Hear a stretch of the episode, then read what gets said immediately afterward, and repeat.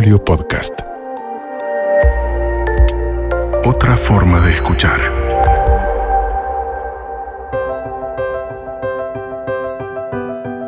Soy Dominique Sarries. Me dedico a encender, a impulsar, a potenciar la creatividad en organizaciones, empresas, en la enseñanza, en las familias, en la vida de la gente. Estoy feliz de que estemos acá juntos y nada me entusiasma más que tus ideas brillen por el mundo. Arriba ese empoderamiento creativo y a despegar con todo. Despegue Creativo. Segunda temporada. Vivir creativamente. Con Dominique Sarries. Este ciclo es presentado por Mosca. Despierta tu creatividad. 11 years old. I'm not 11 years old. I'm 12. I get turned 12 like a week ago. Okay. Thank you. So what are you going to do Hace un tiempo me encontré con un video en internet alucinante. Era uno de estos videos de America's Got Talent. dance, I really like the creativity part of it. El participante era un niño, un chico de unos 12 años. Y él se presenta como bailarín. Pero cuando vi el video que mostraba quién era, qué hacía, me sorprendí muchísimo. ¿Vieron esos videos que introducen al protagonista, no? Que lo muestran antes de cantar.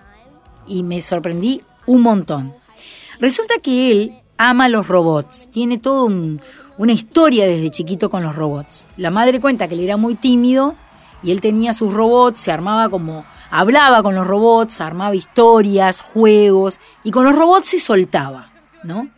Les hablaba y, como que era auténtico con sus robots. Después fue creciendo y bueno, eso pasó, pero siguió fan de los robots. Él, por ejemplo, se imagina una historia, por ejemplo, un niño que pierde a su familia y vuela a un planeta donde un robot es su mejor amigo. Después él arma la historia, arma su coreografía en base a esa historia, creo que hasta dibuja algunas cosas, y después las baila. Y baila esa creación increíble, además, la baila como robot, la gasta, baila tal cual un robot, un capo. Cuando él se presenta, él dice, hola, soy fulano, soy bailarín. Hace toda esta maravilla, ¿no? Aplauso de pie, el jurado, el público, impresionante. Yo pensaba, en este caso los padres lo apoyan muchísimo, ¿no? O sea, le abren caminos, este, lo este, o sea, como que lo, lo- lo entusiasman, lo, lo impulsan hacia, hacia esa pasión que tiene con el baile y todo este mundo de los robots. Pero yo pensaba en un niño que de repente no estuviera en la misma situación con esos padres, ¿no? La vida misma, un niño, un vecino, ponele. Entonces yo me imaginaba que posiblemente los padres ya lo visualizan como un bailarín, porque él dice, quiero ser bailarín, y empiezan, pero hijo, ¿te parece? Con el talento que tenés para las matemáticas, sos un genio, dedicarte a bailar, acá no hay tantas posibilidades, ¿de qué vas a vivir? Nosotros no podemos bancarte una carrera en el exterior, ¿no? Puede ser que sean así de directos, capaz que de una manera supuestamente disimulada, cuando están viendo en la tele el testimonio de un bailarín que está hablando de lo difícil que es llegar lejos, del sacrificio, alguno sube el volumen, ¿no? Como para que el chico escuche, o hacen un comentario supuestamente natural diciendo, oh, sí, viste, ser bailarín es un camino muy complicado, ¿no? Este, para que el chico sienta que no es lo ideal para su futuro.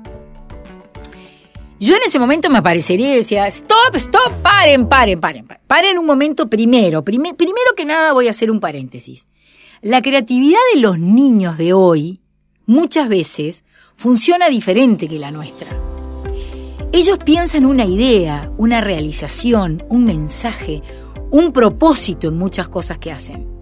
Y en esos proyectos, que son como globales, van encontrando sus fortalezas, sus aptitudes naturales, sus pasiones, en los distintos eslabones de ese proyecto. Dónde se sienten cómodos, qué los hace felices. Ese niño es bailarín, pero además es coreógrafo, es guionista, es escritor, es actor, es creativo. Quizás hoy quiera ser bailarín, mañana director de cine o finalmente se decida a emprender una fábrica de robots, no sé. Pero no nos apuremos, no le marquemos o desmarquemos el camino antes que pueda ver hacia adelante. Porque muchas veces con el afán de protegernos, nos hacen daño, nos desvían, nos asustan mucho. Los padres con el amor más grande del mundo proyectan sus miedos, a veces, en sus hijos, y antes de que la creatividad y la vocación fluya libremente, le muestran obstáculos delante que quizás ellos no tengan o que no vayan a tener. En lugar de ayudar, moldean. En lugar de amplificar, mutilan. En lugar de empoderar, debilitan. Y ojo, lo digo con muchísimo amor, porque sé que viene desde el amor más profundo y más puro de un padre. Pero tengo que ser justa. Todos lo hemos vivido. Soñar con algo enorme y que de repente un mandato anterior venga y ¡pa! te baje el sueño como con un caño. Por eso es importante observar y acompañar la creatividad de tus hijos. No apurarnos, porque les queda mucho por recorrer y elegir. Ese chico mañana puede ser bailarín, actor, médico, empresario, cineasta, yo qué sé, presidente, no sé. Pero si tiene un amor inmenso por bailar, va a hacerlo con pasión. Y cuando uno ama lo que hace, es el uno. Haga lo que haga. Hoy los niños crean de manera distinta.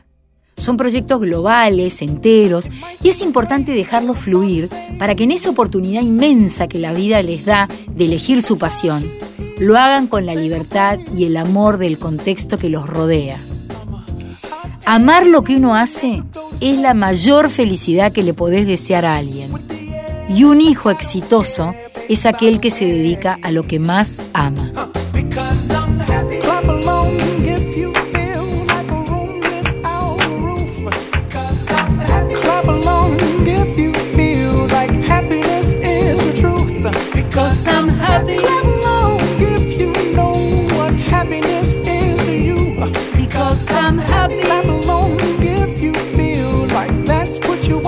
Despegue Creativo. Segunda temporada. Vivir creativamente con Dominique Sarries. Fue presentado por Mosca. Despierta tu creatividad. Buenísima. Edición Guillermo Christophersen.